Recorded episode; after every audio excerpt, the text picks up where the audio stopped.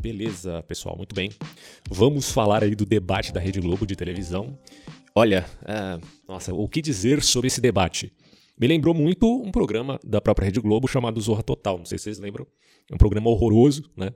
É, que eu obviamente não assistia e que tentava fazer humor. Basicamente, o que eu vi ontem no debate foi uma coisa um tanto parecida, né? É, se é que você me entende. Então, aqui no meu canal uh, Underground, certo? É, tentando me contrapor um pouco com esse mainstream aí da elite, porque não sei se vocês já perceberam, mas a elite do Brasil, a elite brasileira, já escolheu um candidato, tá? Isso aí está muito claro pelos ataques que têm sido realizados contra a figura, não do Bolsonaro apenas, mas do Ciro Gomes, né? Porque o Ciro Gomes escolheu uma estratégia de campanha, como vocês já notaram, que se refere aí a uma métrica um tanto bolsonarista, digamos assim, usando as redes sociais. O Ciro Gomes tem agora um canal, faz já algum tempo, né? Um, um canal no YouTube, onde ele criticava profundamente o, o Sérgio Moro, enquanto Sérgio Moro fosse uma ameaça à sua candidatura, já que o Sérgio Moro iria né, se candidatar a presidente da República, mas aí ele escorregou na casca de banana e não, não foi. Agora ele está tentando o Senado aí com o fundão. Bom, isso é uma coisa à parte. O fato é que o Ciro Gomes atacou demais muitos candidatos da, da direita, e muitas pautas da direita, porque ele sempre foi de esquerda, apoiador do Lula, etc e tal. Mas tentou uma nova estratégia até para conseguir. Muitos eu vejo muitos analistas, seja pelo.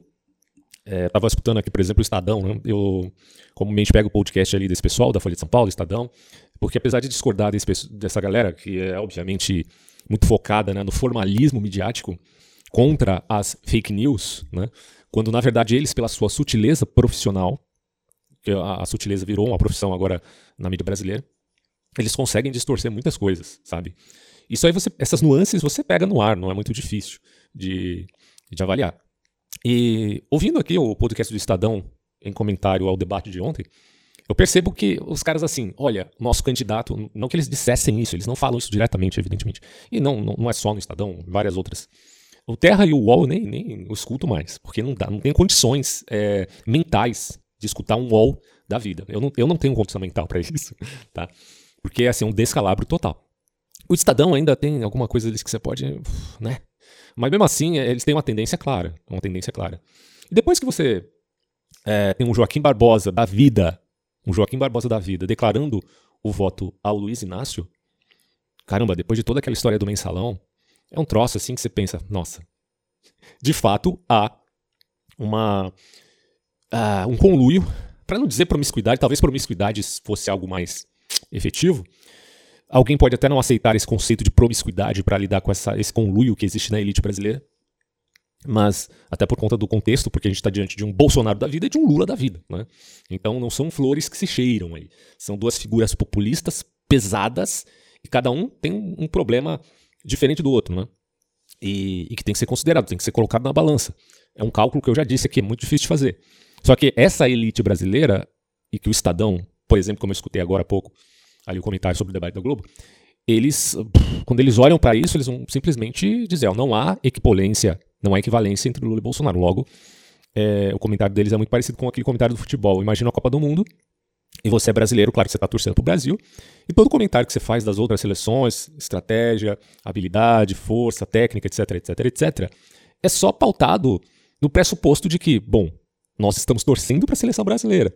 Mas aí eu critico isso, aquilo, aquilo outro, né? E vamos ver até onde ela chega. Essa é a impressão que você tem, essa impressão secundária, mas real e concreta, que você tem quando você escuta esse pessoal do jornalismo formal aqui do Brasil. Tá? Não vou dizer todos, óbvio. Mas uma parte deles. Né? Porque eu repito, a elite brasileira escolheu já um candidato, e esse candidato é o Lula. Ponto. Né? Aí você pensa, nossa, se grandes juristas, né? se pessoas, grandes artistas, desembargadores, etc, etc, etc, vão votar no Lula, então eu que sou um gato pingado aqui, vou seguir esses caras. Bom, você é bem besta né, para fazer um troço desse. Né? Porque há um jogo de interesses aí também. Né? Quando o Caetano Veloso e o Tico Santa Cruz decidem é, literalmente criticar o Ciro Gomes com, aqua, é, com uma anedota, né? Que é, trocaram o nome, agora estão chamando o Ciro Gomes de Tira Gomes. Estão chamando o sujeito agora de Tira Gomes. Tira o Gomes, tira o Gomes, porque a gente está fazendo uma campanha não para o Lula, dizem eles, mas para o voto útil. É a campanha do voto útil. É o raciocínio que eles alegam que o Ciro Gomes, até eles têm razão de reclamar, porque o Ciro Gomes defendia isso em 2018 é, contra o lulismo e contra o bolsonarismo. Ah, e, e, agora, em 2022, é evidente que o Ciro Gomes participando da do pleito eleitoral, ele não vai querer é, é, comprar essa ideia de voto útil. Né? Vamos, eu não sei exatamente como o Ciro Gomes vai se comportar no segundo turno, uh, se ele não não for, né? E se tiver segundo turno, na verdade, eu acredito que vai ter, acho muito difícil que, não, que, eu, que o Lula ganhe no primeiro turno. Se ganhar, a meu ver, é um assinte, é um assinte da história. Assim, história, se a história fosse um ser real, né? Que não é. Mas se fosse, eu perguntaria pra história: história, que porra é essa? que palhaçada é essa? Brincadeiras à parte. Seria uma coisa muito bizarra, né? Um, é, porque a gente tá vendo um cinismo muito grande nessa elite brasileira. Eles querem literalmente passar a borracha, apagar tudo que aconteceu num passado recente do Petrolão, é, de todo o escândalo de corrupção, de lavagem de dinheiro, de corrupção ativa das empresas, de corrupção passiva dos políticos. Eles querem passar borracha nisso, apagar. É igual o Ciro Gomes e o Felipe Dávila estavam comentando né, numa parte do debate ali da Globo. Eles falando assim, cara, é um absurdo. É, é, agora a gente vai passar a borracha, é, agir como se nada tivesse acontecido. Vocês querem que eu e a população brasileira inteira olhe para o Lula e, e esqueça tudo o que aconteceu? Só porque ele está combatendo, digamos assim, o radicalismo bolsonarista, é bem complicado isso, né? É bem complicado. Porque tudo em nome da democracia, contra o bolsonarismo que ameaça a democracia, você poderia dizer, de fato, há uma justificativa aí. Eu acho que assim, a raiva que essa elite brasileira tem do Bolsonaro não é tão gratuita quanto os bolsonaristas dizem. Eu, eu, eu corroboro com isso. Não é tão gratuita como eles dizem. Agora, o fato é que esse, esse pessoal aí, eles esquecem que o Lula é um defensor de grandes ditaduras. Né? Aí quando você pega o padre Kelmon, né, que é uma figura assim que é, estava ali no debate só para causar confusão, o que não implica que, não implica que, que, ele, que ele não tenha falado algumas verdades, porque de fato falou. Então vamos lá, uma coisa é você criticar o cara por ser um cabo eleitoral, como disse a Soraya Tronic. Outra coisa é você desconsiderar que, que algumas verdades ele disse, na cara do Lula, inclusive, né, naquela dinâmica entre ele e o Lula que eu achei interessante. Porque os dois ali falaram a verdade, né? O Lula disse que ele era um laranja, que ele estava fantasiado. E do outro lado, o padre também disse muitas verdades sobre o Lula, dizendo que ele é um ficha, ficha, suja. Ele é o verdadeiro ficha suja. Porque o Lula fala assim pro padre, né? O senhor não deveria estar aqui. Quem é o senhor? Qual é a sua história? Eu nunca ouvi falar, né? E tal. É, como a Soraya disse, ele é um cabo eleitoral do Bolsonaro e tal. E o padre olhou pro Lula e falou: Mas não, o senhor que não deveria estar aqui. Como assim? Por que, que o senhor está aqui, afinal de contas? Né? Se tem um ficha suja que existe aqui no Brasil, é o Lula. É o Lula, não tem outra coisa para dizer. Não adianta a elite brasileira querer passar a borracha. Vamos colocar um candidato que está moldado aos nossos interesses, diz essa elite. Sendo um tanto metonímico aqui, porque claro que a elite também não é um bloco monolítico, né, gente? Vocês estão entendendo o que eu estou falando. Mas, de uma forma geral, a elite política, a elite artística, uh, assim, os grandes nomes do Brasil, inclusive, nomes acadêmicos também, grandes juristas, defendendo o Luiz Inácio, claro que há aí um certo conluio, um certo afunilamento para dizer esse cara é melhor para nós do que o, o maluco tasmânico né, do Bolsonaro. Não tem como a gente continuar com o Bolsonaro, não dá. Né? E aí você tem o Joaquim Barbosa usando termos aditivos é, muito fortes contra o bolsonarismo, a favor do lulismo, quando ele no passado, na época de mensalão, usava esses mesmos termos contra quem? Contra o próprio Lula, contra o próprio é, PT. Isso é muito engraçado de ver, e, mas fica evidente que há uma completa e total incoerência de alguém que é tão inteligente né, quanto o, o ex-ministro do Supremo Tribunal Federal. Então, bom, é, enfim, né, a gente sabe que o Brasil está muito polarizado, isso é um grande problema.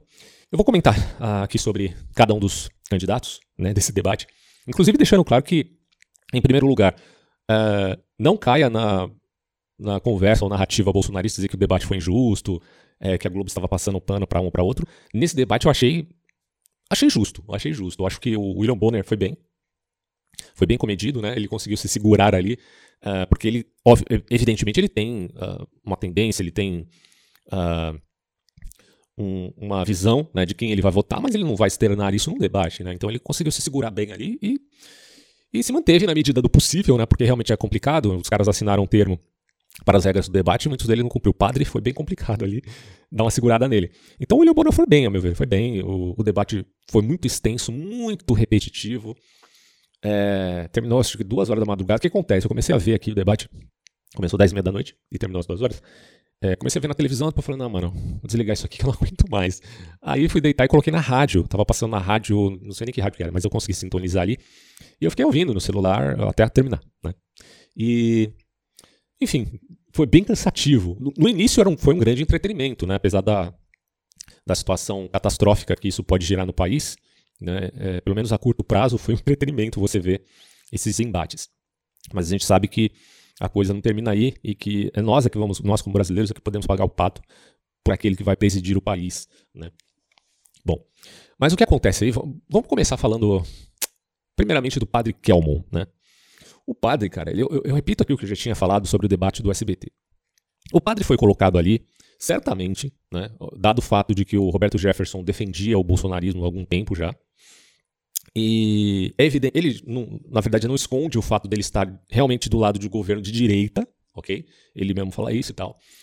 Mas eu não vejo ali o padre acreditando, como, por exemplo, acontecia com o Cabo da Ciolo lá em 2018. Que saudade, hein, do Cabo da Ciolo. que saudade. Bom, é, que inclusive o Cabo da Ciolo, até onde eu me lembro, estaria apoiando o Ciro Gomes, né? Vocês me corrijam se eu estiver errado aí, mas eu, eu vi uma entrevista deles dois juntos e o Cabo da Ciolo falava isso. Mas voltando ao Kelmon aqui.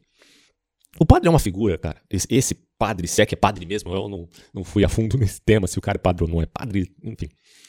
Ele tocava. É, a gente percebe que ele não tinha é, nenhum interesse em discutir os problemas reais do Brasil e somente discutir o aspecto ideológico de esquerda e direita, tá? É que eu falo. É, o elemento ideológico do espectro político é importante de se discutir num debate é, do governo federal, Cara, é, eu acho que tem uh, uma importância, mas não é a única coisa que você pode discutir. A questão ideológica não é a única questão que deve ser discutida no debate. Em outros termos, você não pode reduzir o Brasil a questões meramente ideológicas. Tem um elemento prático e tem um elemento pragmático que deve ser considerado. Aí eu não estou falando nem pragmatismo em termos de filosofia, porque eu já fiz um vídeo sobre pragmatismo que está no canal. Assistam lá para entender do ponto de vista filosófico. Mas é, do ponto de vista do cotidiano, você tem então atitude é, enquanto político, certo? um pouco pragmática para resolver os problemas que existem, os problemas reais né, que existem no Brasil, política interna, política externa, economia, educação, saúde, etc, etc, etc. Então isso tem que ser colocado em pauta no debate, certo? E, e a proposta desse debate da Globo, por mais cansativo que fosse, longo que fosse, eles colocaram vários temas ali para os candidatos discutirem. Apesar que muitos deles não, não respeitaram os temas e partiram para outras questões mais polêmicas e tal. Né, me lembrou muito essas brigas que você vê na rua entre cachorros, não um latindo pro outro. e, tipo, assim, do nada, né? Bom, e aí o que acontece, meus caros amigos? O padre, cara, ele falou algumas verdades, sim, do ponto de vista ideológico, dos apoios incoerentes do Lula, porque se o Lula escreve uma carta a favor da democracia, como é que ele defende o governo do Ortega? Como, né? Mas, no mínimo, uma reflexão a respeito de Cuba, a respeito da Venezuela. Como? Como que um, que um, um cara que se diz democrático e que assina uma carta a favor da democracia ignora completamente o que está acontecendo em outros países, como na Venezuela, por exemplo. Então, nisso o padre está certo em dizer? Sim, está certo. Né? Então, assim, ah, mas eu, eu vi no Estado os caras falar, ah, mas o padre mentiu um monte de coisa. Ah, mas ele também falou a verdade um monte de coisa. Desculpa. Isso é uma, é uma coisa óbvia. Assim, é um, é, um, é um troço que a pessoa está passando pano em vista assim, como é que, como é que a elite passa pano? Elas simplesmente, simplesmente ignoram temas escandalosos. Que é um escândalo para mim, é um escândalo que alguém que se diga democrático aqui no Brasil defenda. Uh, e tem alianças, alianças né, do velho Foro de São Paulo, que de fato existe, vocês sabem muito bem disso. O Lula, que foi inclusive, como disse o padre, o fundador do Foro de São Paulo, junto com o Fidel Castro. É impossível você se esquivar desse dado. Impossível, impossível. Então, o Lula não é só um candidato é, dos, dos ursinhos carinhosos que veio para combater o radicalismo bolsonarista. O Lula tem um histórico, e um histórico não só de corrupção, é muita gente confunde isso. Quer dizer, ah, o Lula roubou, ele é ladrão, então a gente não pode colocar ele na presidência. Cara, não é só isso. Se fosse só isso, a coisa não seria tão escandalosa quanto é. Porque também existe um projeto de poder petista muito claro e muito preocupante. Mas esse projeto de poder, ele não abarca só uma questão de estratégia política para estruturar o país do ponto de vista de um, de um positivismo de Conte, né? de um progresso positivista para o Brasil, porque isso tem, projeto de poder você tem no, no PSDB, no PT, é, é, no próprio partido do Bolsonaro, né? Ele sempre vive mudando de partido. Enfim, você tem vários partidos, projetos de poder, tá? E, e grupos, movimentos sociais também. Não é só uma questão de projeto para progresso do país. É um projeto de poder que abarca uma certa ideologia. Aí sempre, ah, voltamos àquele tema do Lula comunista. Lula não é comunista, como diz lá o Marco Antônio Villa. Essa história de Lula comunista é um absurdo, não sei o quê. Cara, voltemos às raízes do lulismo e do petismo, que, se, que aparece efetivamente ali na teologia da libertação. Então, a teologia da, da libertação traz um, um, caráter mais efetivo do que é o petismo, do que é o lulismo. Tem um pouquinho de Gramsci, tem um pouquinho de teologia da libertação, tem um... então tudo, tá tudo misturado ali. Né? E aí fica a pergunta que o Lula fez tempos atrás. O Lula não é nenhum intelectual, a gente sabe disso, ele é um populista. Mas ele já, já tentou refletir que tipo de socialismo queremos né, para o Brasil. É, é o tipo que abarca o neoliberalismo, certo? Isso ficou bem claro no primeiro governo do Lula. Apesar que o termo, eu sempre tenho um ponto é, crítico a, a, esse termo neoliberal, como você já sabe. Então, muita gente fala o neoliberalismo do Lula né, e tal. Pode, uh, dependendo do contexto que você aloca essa ideia de neoliberalismo, é bem problemático. Mas, uh, se você considera isso, tudo bem. Tá? Vamos considerar que existiu o neoliberalismo ali. Bom, aquilo favorecia o quê? Favorecia tráfico de influência e favorecia, evidentemente, essa aliança que o petismo tem com outras nações que abarcam, aí sim, né, o aspecto ideológico. Por isso que o aspecto ideológico também tem que ser colocado em pauta. Também, também. Mas não só, mas também, tá? Então, nesse sentido, o Lula tem um histórico. Vocês sabem, o Lula é um dinossauro. É um dinossauro. Você não pode se esquivar da pré-história lulista e olhar para o Lula agora como se fosse o salvador da pátria. Desculpa, isso é muita inocência. Não adianta querer passar a borracha e apagar tudo que aconteceu no passado. Só porque o Supremo Tribunal Federal, é, pela patifaria, não tem outro termo para utilizar aqui, é pela verdadeira e crassa patifaria, disse que o, o, Luiz Inácio não poderia ter sido julgado em Curitiba. Caramba, por que, que não disseram isso antes? Anos e anos, seis anos, cinco, seis anos depois que eles falam isso. É, é, tá, tá claro que isso foi uma manobra, uma manobra jurídica para colocar o cara no pleito para tirar o outro candidato, que, que, é o Bolsonaro. É uma coisa evidente, evidente. A elite brasileira escolheu é, ressuscitar o Lula, ressuscitar o petismo, porque via no Lula e no petismo e ainda vê um mal menor do que no bolsonarismo. Ponto. Assim, quem não entendeu isso, não entendeu nada. Agora, essa mídia que está aí, desculpa, eles encobrem esse dado fundamental da realidade, da realidade, é, porque tem grande ojeriza pelo bolsonarismo, e eu repito, não é gratuito. Tem alguma razão aí. Agora, eles não têm razão nenhuma para esconder, porque eles estão basicamente enganando a população. Né? Porque se o Lula ganhar em primeiro turno, meus amigos, você pode ter certeza que o, esse país aqui tem que ser chamado o país dos trouxas. O país onde os trouxas e os idiotas são a maioria. Desculpa, é, essa é a realidade. Se o Lula ganhar o primeiro turno, considere o Brasil como uma maioria de idiotas e trouxas. Ponto. Não tem o que discutir. Tá, segundo turno é outra história. Ah, o Lula ganhou o segundo turno, foi um pleito difícil. Ok, né? Paciência, fazer o quê, né? Só tem essas opções aí. É, orar a Deus para que Deus mova. Se Deus mover o coração de Farol, pode mover o coração do, do Lula e pode mover o coração do, do Bolsonaro. Né? Apesar que esses caras são tão teimosos e obstinados que eu acho meio difícil. Eles podem cair, na verdade no, na, nas práticas de Saul, né? Você se lembra, eu tô, tô sendo um biblicista agora, pegando a, a, o exemplo de Saul, que Deus diz, acho que, acho que por profeta, né? Nem ore mais por Saul, porque essas figuras aí são complicadas. Mas, né, seguindo o Novo Testamento, a gente tem que considerar que devemos orar pelas autoridades, apesar disso. E mesmo sendo essas duas, né? Mesmo sendo Lula, mesmo sendo Bolsonaro, se você professa, se professa cristão, como diz o padre Kelman, você teria que orar mesmo por essas criaturas, tá? Apesar dos pesares. É isso que, que manda né, o, o, contexto ali bíblico, salvo interpretações heterodoxas. Bom, então o padre, sim, ele foi para causar, tumulto, sem dúvida nenhuma. Não tinha proposta de governo nenhuma, nenhuma. Só que falou algumas verdades. Desculpa, mas falou, né? Falou. Porque não é um lado contra o outro, são vários lados, pelo amor de Deus, gente. Vamos ter um pouquinho de maturidade nesse debate para de ser criança. Criança é aquela coisa, né? Pensa que o mundo é dividido entre o preto e o branco. Não, política não tem essa divisão dualista apenas. Essa, esse falso dilema né, que, que aparece Bolsonaro e Lula. Aí, para os lulistas, o Bolsonaro é o, é, é o mal, né, e o Lulista é o bem, e o bolsonarista é o contrário. Tem muitos lados, muitos lados. Outro candidato que eu uh, vou comentar agora é o Ciro Gomes. Ciro Gomes, cara, tava nervoso, né? Tava nervoso no debate, tava cansado, não sei o que aconteceu com ele. Porque não é típico do Ciro Gomes esse tipo de, uh, de cansaço, digamos assim. Acho que ele não se preparou bem para esse debate da Globo. Faltou tomar um proponalol ali para segurar um pouco o nervosismo, sei lá. O fato é que o Ciro Gomes, ele é, deu umas gaguejadas, ele colocou o Lula na frente, diferente do Bolsonaro, né? Não teve. Eu, eu assim, algumas partes do debate eu perdi, porque a hora eu ia no banheiro, voltava, eu tava, às vezes eu pescava aqui cochilando, porque já era madrugada. Então eu não vi. Eu só assisti uma vez esse debate aqui, não vou assistir de novo, pelo amor de Deus, é muita, muita coisa. É, eu não vi um confronto direto entre o Bolsonaro e o Lula frente a frente. Eu não, não reparei. Se vocês repararam isso, me, me corrijam. Mas o, o, o Ciro Gomes e o Lula estiveram frente a frente ali. E, eu, e o próprio Lula falou: oh, você tá meio nervoso aí, deu uma quebrada. Ó. Você sabe que qualquer coisa conta num debate, qualquer coisa que aconteça chama atenção. Caiu uma agulha no chão, os caras, nossa, vocês viram, uma agulha caiu no chão. E é, se aconteceu alguma coisa nesse sentido de é, que chama atenção na personalidade de cada um dos candidatos, isso vai ser explorado pela mídia, certo? Uh, porém, o Ciro Gomes começou, continuou falando algumas verdades, porque eu repito aqui, o Ciro Gomes ele quer, ele quer, e aí só deixando um ponto bem claro para vocês, gente, eu não vou votar nem no Ciro Gomes, nem no Bolsonaro, nem no Lula, tá? Não vou votar nesses três. Eu só estou comentando, então não confundam as bolas aqui dizendo, ah, o cara vai votar nele, naquele ou naquele outro. Não. Eu vou votar em um dos candidatos, sim, mas não é esses três, tá? Não é esses três, ponto. É, e nem vou ficar falando aqui também. Eu só vou votar em outro candidato para que o Lula não ganhe primeiro turno. É, principalmente por isso. Por isso. Tá? Agora, segundo turno, aí provavelmente eu vou votar nulo. Né? Eu já fiz um vídeo sobre voto nulo aqui, que é um, é um direito né, constitucional, da, da uh, é um direito é, eleitoral. Né? Se eu quiser votar nulo, eu vou votar nulo. Você pode votar nulo no primeiro turno, no segundo turno, mas eu acho que votar nulo no primeiro turno é muita burrice, porque você vai estar auxiliando, você está diminuindo o número de votos úteis, e é claro que você vai facilitar as coisas para o Lula.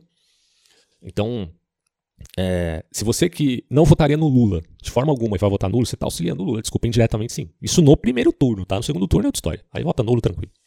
Mas assim, é, o Ciro Gomes ele escolheu, como já disse, uma estratégia muito da direita. Né? Nisso os órgãos midiáticos estão corretos em dizer quando criticam o Ciro Gomes.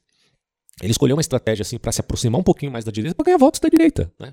É por isso que ele está fazendo todo esse escarcel contra o petismo. Ele precisa de votos e ele está tentando tirar esses votos dos decepcionados contra o Bolsonaro. É, assim, é difícil de entender essa parte? Não é, né?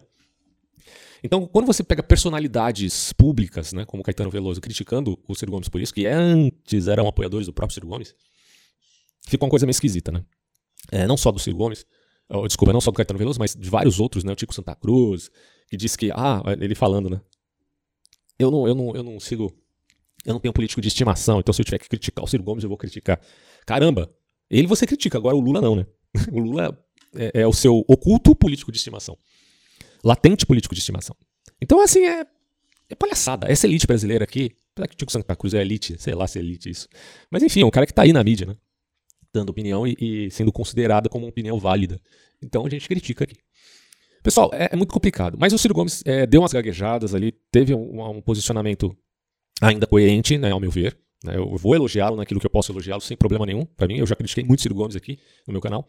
Mas se eu tiver que elogiá-lo, vou elogiá-lo. Né? Ele está precisando de votos e ele está criticando o lulismo, com razão. Ah, mas ele critica mais o Lula do que o Bolsonaro. Cara, é, depende de como você vê a figura do Bolsonaro. Bom, se o Ciro Gomes acredita de fato que o Bolsonaro é um genocida, né?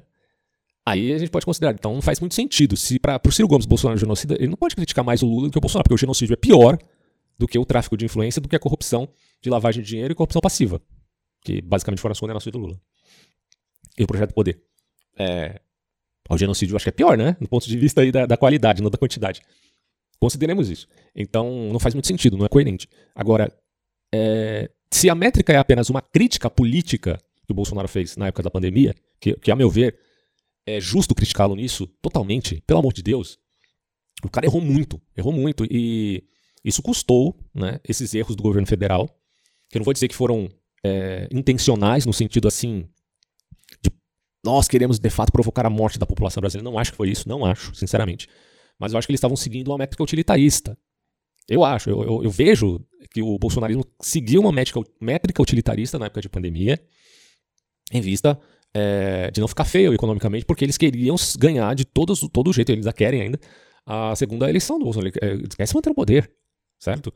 Então eles sabiam que a pandemia e essa coisa do fica em casa, né, iria atrapalhar demais o, o, o Brasil, tá? Vale, lógico, né, essa crítica aí do uh, que o Bolsonaro fez, ah, a gente tem que se preocupar com o vírus, mas também com a economia. É, é válido isso, né? Naquela época que, que o vírus infelizmente estava em ascensão, eu fiz um vídeo aqui no canal também que eu mencionava, é importante a gente ver esse lado da economia, lógico também, é claro, né? Agora, os lockdowns que, poder, que, poderiam ser feitos, eles teriam que ser temporários, pontuais. É isso que eu defendi e continuo defendendo, né? É, no caso de uma possível nova pandemia que apareça aí. É, um lockdown é uma questão pontual, temporária, não pode ser um, um, contínuo que você fica eternamente, né? Com a população dentro de casa e todo mundo passando fome, né? É, caminhoneiro sem trabalhar, etc. Então, como é que o Brasil vai sustentar aí? Tem uma questão pragmática a se avaliar do, do ponto de vista econômico, óbvio. Né? Mas a gente não pode ser utilitarista é de, ah, vamos sacrificar vidas aí sem problema nenhum, deixa morrer, porque o que importa é a economia. Não, calma. Vamos tentar fazer um cálculo mais adequado à luz da compreensão, à luz da realidade, para saber o que fazer. É... Mas não era fácil também ali naquela época, porque faltava muita informação. E hoje ainda falta, hoje tem muita polêmica entre a, os próprios médicos né, é, a respeito dessas questões, com a prevalência da plausibilidade de que determinados remédios não funcionam e que você não teria ali um, uma forma de prevenir né, o vírus. Mas é um, é um outro debate isso daí. Tá? Então é isso, cara. O Ciro Gomes fez algumas críticas pontuais ao Bolsonaro e ao Lula, muito mais ao Lula. E considerando que o Lula foi culpado, condenado, e o Bolsonaro ainda não, certo? Pode ser que seja. Pode ser, o Bolsonaro está sendo investigado em várias frentes. É, essa questão, por exemplo, do orçamento secreto, que é muito polêmica. E pode ser que futuramente ele seja condenado, ele vai ficar equivalente ao Lula no, no ponto de vista jurídico, tá? É, jurídico moral, eu diria, jurídico barra moral, porque do ponto de vista só jurídico, o Lula ele é um ex-condenado. Né? Que, é, é, claro que é um absurdo, do ponto de vista moral, para mim o Lula é condenado, ponto. Moralmente falando, ele é condenado. Juridicamente falando, ele é ex-condenado, por causa, como eu já falei aqui, de uma métrica mecânica e aproveitadora. Né? Foi uma conveniência por parte do Supremo Tribunal Federal para liberar o Lula. Fato, fato. Uh, outro candidato, uh, além do padre Kelmon e do Ciro Gomes, foi o próprio Bolsonaro. Bolsonaro começou atacando muito o Lula. Tava, bicho tava nervoso, né? Mas é a, é, assim, a forma de ser do Bolsonaro. Eu não vou nem dizer que é uma estratégia dele, porque o cara é assim. Desde que era deputado federal, anos e anos atrás. A gente já sabe que ele era assim. É, e agora? E não mudou. E não vai mudar, não adianta. O bicho não vai mudar, véio, Não vai mudar. Então, atacou profundamente o PT, é, levantou uma lebre ali sobre o caso Celso Daniel, que é um caso bem polêmico, bem complicado. E só que não tem uma o caso não tem uma definição, né? E aí foi chamado de covarde pela Simone Tebet, que perguntou para ele por que, que, ele não pergunta isso pro Lula diretamente, ele pergunta para ela, né? Mas é por causa da vice dela, que, que participou, foi uma testemunha, alguma coisa assim. E, enfim, recebeu muitos ataques das mulheres. Se tem um, um, pessoas que batem no Bolsonaro muito são as mulheres, cara. Nunca vi um cara apanhar tanto de mulher como o Bolsonaro. Impressionante, bicho. Só faltou o, tapa, o, famoso e clássico tapa na cara, né, da mulherada no, no sujeito aí. Porque se, se, já pensou se tivesse um tapa na cara seria extraordinário, né, do ponto de vista do entretenimento. Bom, mas continua sendo, com todos os debates atacados muito pelas mulheres. Em 2018 ele era muito atacado pela Marina Silva. Nesse ano está sendo muito atacado também pela Simone Tebet e pela Soraya Tronic. Mas ele meio que conseguiu revidar, pelo menos com a Soraya, ele, ele meio que conseguiu revidar um pouquinho ali, porque a Soraya tem um, um, histórico ali de ter apoiado o Bolsonaro em 2018, né? E isso descredencia ela em, em alguns aspectos, digamos assim. É, mas hoje, não, hoje ela é extremamente crítica ao bolsonarismo. E eu repito aqui, não é uma coisa gratuita, tem uma certa razão aí, sem dúvida nenhuma. É, mas o Bolsonaro conseguiu meio que é, ter uma vingancinha moral, né, digamos assim, dizendo que ela tinha interesses também é, nessa política fisiológica do Centrão, né, de repartição de e que ele teria negado, né? É uma questão à parte, mas o fato é que é, a estratégia bolsonarista teve um certo sucesso, até porque com o apoio do padre Kelmon, uh, de causar confusão no debate, é, te, teve um efeito sem dúvida nenhuma, né? Até porque eles não falaram só mentiras. Se fosse só um monte de mentiras que os caras falassem, não teria esse, essa preocupação toda que você vê na elite quando olham para esses dois. Teve efeito é, a estratégia dele, porque não é só estratégia. Tem algumas verdades também imputadas, principalmente contra o petismo. Então, eu acho que o Bolsonaro se saiu bem no debate pela sua beligerância, tá? Uh, não sou fã do Bolsonaro na sua beligerância enquanto presidente da República, mas num debate eu acho que isso é válido, até porque os debates, se você pega os Estados Unidos, os debates nos Estados Unidos tem, são, são bem ferrenhos também, sabe? Tem muita carcada ali, é, fazem parte do jogo político. O debate não é para você ficar lá eh, todos de mãos dadas, oh, o que vamos fazer no Brasil? Cara, o debate é tem que ser casca grossa mesmo, sabe? Então, assim, o, a beligerância do Bolsonaro foi respondida pela beligerância do Lula. Uh, ambos com muita cara de pau. O Lula comumente atacando o Bolsonaro. Você é um cara de pau, pare de mentir. Caramba. Mas o Lula também é um total cara de pau, velho. Se tem um, um, cara de pau ali naquele debate, era o Lula. Tem nem o que dizer. Mas os dois, na verdade, os dois. Tá. É, mas, assim, a estratégia do Bolsonaro meio que funcionou, ao meu ver. Na minha impressão foi essa. Meio que funcionou, sim. Eu não sei se a impressão que eu tive vai reverberar nas urnas eletrônicas. Mas talvez, talvez. Né? Porque teve uma grande audiência o debate né, da Globo. Uma grande visibilidade. Me, me admira até que eles tenham permitido que o padre Kelman participasse. Impressionante. E o Lula? O Lula, ele foi melhor do que o debate do da Band. Ele não foi do debate da SBT, que eu critiquei ele por isso. Que o cara deve satisfação à nação. Resolveu ir nesse debate aqui, porque ficaria muito feio ele não ir no debate da Globo, né? Ficaria bem complicado para ele. Ele teve que ir. Só que teve grande assessoria para tentar responder as perguntas mais difíceis, né? Para tentar defender o indefensável, que é ele próprio. Mas ele não se saiu tão mal assim. Né? Ele usou de muita demagogia, é, de toda a sua arte retórica que ele angariou durante décadas como político brasileiro. É, todos concordam que o, que o Lula é extremamente capacitado do ponto de vista retórico. Ele não é um intelectual, não é nenhum gênio e não é honesto. Mas ele tem um talento retórico, sem sombra de dúvida. E ele tentou se valer disso. Não teve muito sucesso, porque pouca gente assim que está envolvido com o debate político vai cair nessa conversa do Lula, a não ser aqueles que vão votar nele por conta do chamado voto útil. Mentiu pra caramba, mentiu demais. Mas é aquilo, né? É, o Lula sabe, o Bolsonaro também sabe, todos eles sabem que o que vale aliás a Soraya Tronic também, né? o que vale é a impressão que você deixa, não é muito o que você fala. o debate não é uma aula. O debate, ele, como ele está sendo televisionado e você está procurando convencer outras pessoas de fora, não de dentro, nenhum candidato está querendo convencer o outro ali.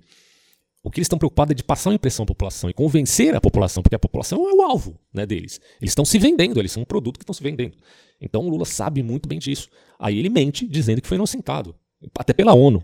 É, nas propagandas políticas na televisão, o Lula descaradamente diz que foi inocentado. É um absurdo isso, um absurdo sem precedentes na história. É mentira, simplesmente é uma grande mentira. Tá? E ele mentiu muito no debate, porque tem gente que acredita. Quando tem uma mentira, como dizia Hitler, né? Fique mentindo, mentindo, mentindo, que uma hora o pessoal vai acreditar. Até você mesmo acredita na sua própria mentira. Tá? É mentira, ele não foi inocentado. Acabou. Não foi inocentado. Não adianta a elite brasileira querer passar a borracha, repito. Tá? Agora, os erros do Lula não justificam os erros do Bolsonaro. E os erros do Bolsonaro também não justificam do Lula. Acabou. Assim por isso que eu acho justo né, que as mulheres, tanto a Simone Tebet quanto a Soraya Tronic, tenham batido nos dois. Acho muito justo isso. Porque um erro de um não justifica o do outro. É uma coisa óbvia, óbvia, né? Bom, e falando delas, né? Começando pela Simone Tebet, foi muito bem, ao meu ver, ela foi muito bem. Ela, assim, é, no primeiro debate da Band, a impressão que eu tive dessa mulher, não conhecia muito bem ela, é que foi uma pessoa muito demagoga, é, pautada naquela cultura progressista, né? Falando de feminismo e tal. Eu falei, não dá pra considerar muito isso aí, não, viu? No segundo debate, ela foi um pouco mais amena nesse, nesse discurso. E nesse debate de ontem, achei que ela foi bem. Achei que ela foi muito bem. Uma mulher extremamente carismática. A meu ver, né? Essa impressão que eu tive. Você pode discordar. Uh, e concordo com muitos comentaristas políticos que ela, que ela foi muito bem nos três debates e principalmente nesse último. Ela, ela teve umas gafes também, né? Que ela chamou a, a companheira dela, Soraya, de Bolsonaro, candidata a Bolsonaro. Isso foi um ato falho freudiano, viu? Porque ela sabe que a Soraya apoiou o Bolsonaro, então ela chamando de candidata bolsonarista, sabe como é que é. Mas enfim, enfim, elas não estão obrigadas, não. Ela foi muito bem, muito bem. Bateu mais no Bolsonaro do que no Lula, o que deu ensejo para alguns pensarem. Alguns comentaristas aí disseram que ah, pode ser que a, a Simone Tebet ganhe algum cargo no governo do Lula, se o, se o Lula ganhar. Eu, cara, se isso acontecer, nossa, essa mulher ela vai ser assim, descartada na política do ponto de vista assim, moral. Porque não faz sentido. Ela criticou o PT ali também. E de repente ela vai fazer parte do governo petista. Eu acho muita, mas muita incoerência, desculpa. Muita incoerência. Se isso acontecer, é, é bizarro. Bizarro mesmo. Então, para ela manter essa postura aguerrida, ela tem, ela até mesmo admitiu os erros do próprio partido dela. Né? Ela disse que o partido dela também cometeu muitos erros e esteve envolvido em escândalos. Algumas pessoas do partido dela esteve envolvidas em escândalos com o PT. É, foi muito legal da parte dela falar isso. Então, espero que ela mantenha coerência, porque ela tá uma força aí, pode ser uma força para 2026, né? Se ela quiser se candidatar a presidente, se for outra coisa, ela pode tentar governo, é, pode tentar ter lá prefeitura, alguma coisa assim. Enfim, é, foi, achei que foi muito bem, achei que foi muito bem. Ainda há aquele resquício assim, de certos exageros retóricos que eu vejo nela, né? Essa pauta muito de mulher vota em mulher, aquela conversa toda. Mas, né, tirando isso, ela, ela não foi mal, não é, chamou o Bolsonaro de covarde, que eu acho, eu acho um exagero aí, né, dizer que o cara é covarde. O cara tinha acabado de gritar contra o Lula dizendo que o Lula era um presidiário. e aí, de repente, você chama ele de covarde. Sei lá, é, em relação ao próprio Lula, não faz muito sentido ao meu ver. Mas pode ser também, porque não ficaram frente a frente, né, como eu disse. É, mas enfim, apesar dos exageros retóricos, acho que ela foi bem. No caso da Soraya Tronic, aquela dinâmica com o Padre Kelman foi uma zorra total. Aquilo ali parecia o show do Tom, não parecia, não parecia um debate político, cara. Foi muito estranho, nossa. É, a mulher falando de, de festa junina, de padre de festa junina, de laranja, de cabo eleitoral, ela mandou na, na cara do bicho ali, né? E ele ficou meio puto. É, mas é aquilo, o padre tá ali só para pressionar os políticos na questão ideológica, no espectro político mesmo. Então, ele fala muito contra o progressismo e fala muito contra a esquerda. E eu repito aqui, a pauta ideológica tem o seu lugar na política, sim. Tem sim o seu lugar. Agora, isso não significa que eu esteja dando anuência ao padre dizendo que ele é uma figura honesta, que, que ele tá ali porque é uma pessoa sincera. Eu lacei a índole desse sujeito, eu não conheço. Eu não conheço, como diz o Lula, né? Quem é você? Eu não conheço a história. Eu também não, né? Uh, então não posso julgar a índole do cara, se ele está sendo sincero ou não. Mas dizer que o PT é corrupto, é, falar das pautas ideológicas, tem a sua validade, poxa.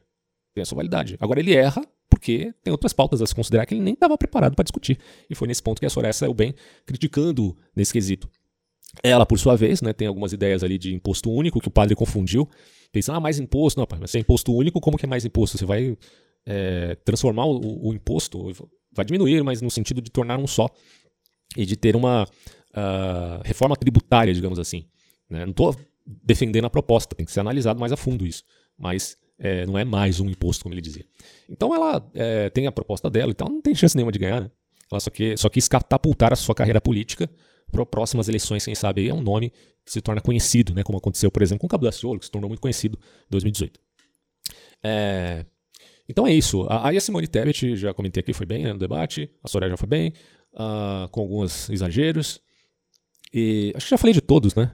Ah, Felipe Dávila. Poxa vida, eu esqueci do Felipe Dávila. Felipe Dávila é o único ali que faz uma crítica, a meu ver, exata a respeito do fundão eleitoral. É, tem uma atratividade de voto para mim, porque um cara que é contra o fundão eleitoral já tem o meu respeito. Já tem o meu respeito, sabe? Olha o tanto de dinheiro que petistas e bolsonaristas usam, e principalmente os hipócritas bolsonaristas, né? Porque quando você pega ali os filhos do presidente, é, os defensores contumazes do presidente da República, usando o fundo eleitoral dizendo que eram contra, mas se lambuzando com o dinheiro público para fazer campanha eleitoral, folhetinho, propaganda, etc, tal, diabo 4, você logo percebe que isso aí é uma patifaria sem limites, né? E, a meu ver, o Felipe Dávila é o único que está ali para dizer, olha, o fundo eleitoral é uma excrescência. Acho que ele deveria bater muito mais nessa tecla do que ele bateu né, nos debates. Ele deveria chegar em todos os candidatos e falar, olha, palhaçada, fundo eleitoral, ponto. Isso devia ser a marca né, da campanha dele nos debates, nas falas do debate. Perdeu a oportunidade. Mas uh, as críticas ao lulismo também, o Felipe deixou bem claro, porque ele vai ser uma oposição ao governo Lula, considerando que o Lula venha ganhar de fato. Tem todas as chances do mundo de ganhar, né, conforme dizem as pesquisas, se as pesquisas estiverem certas.